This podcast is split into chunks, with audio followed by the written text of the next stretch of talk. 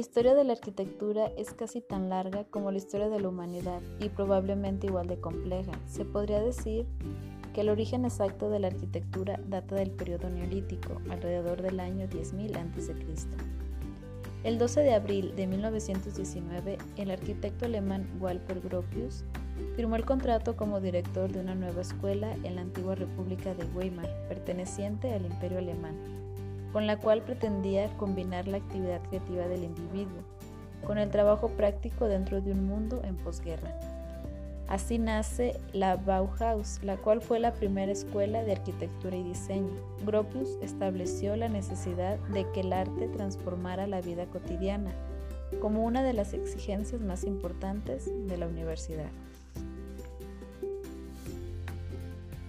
El ámbito de la reflexión arquitectónica en la década de los 60 del siglo pasado se comenzó a indagar en dos ideas fundamentales para entender la arquitectura desde la posmodernidad, la contradicción y la complejidad.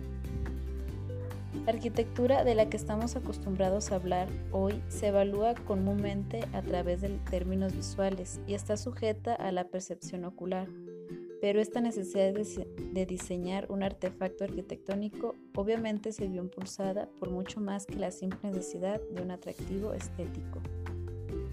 El objetivo de la enseñanza de la arquitectura es capacitar al estudiante para aprender a investigar, expresarse y organizar.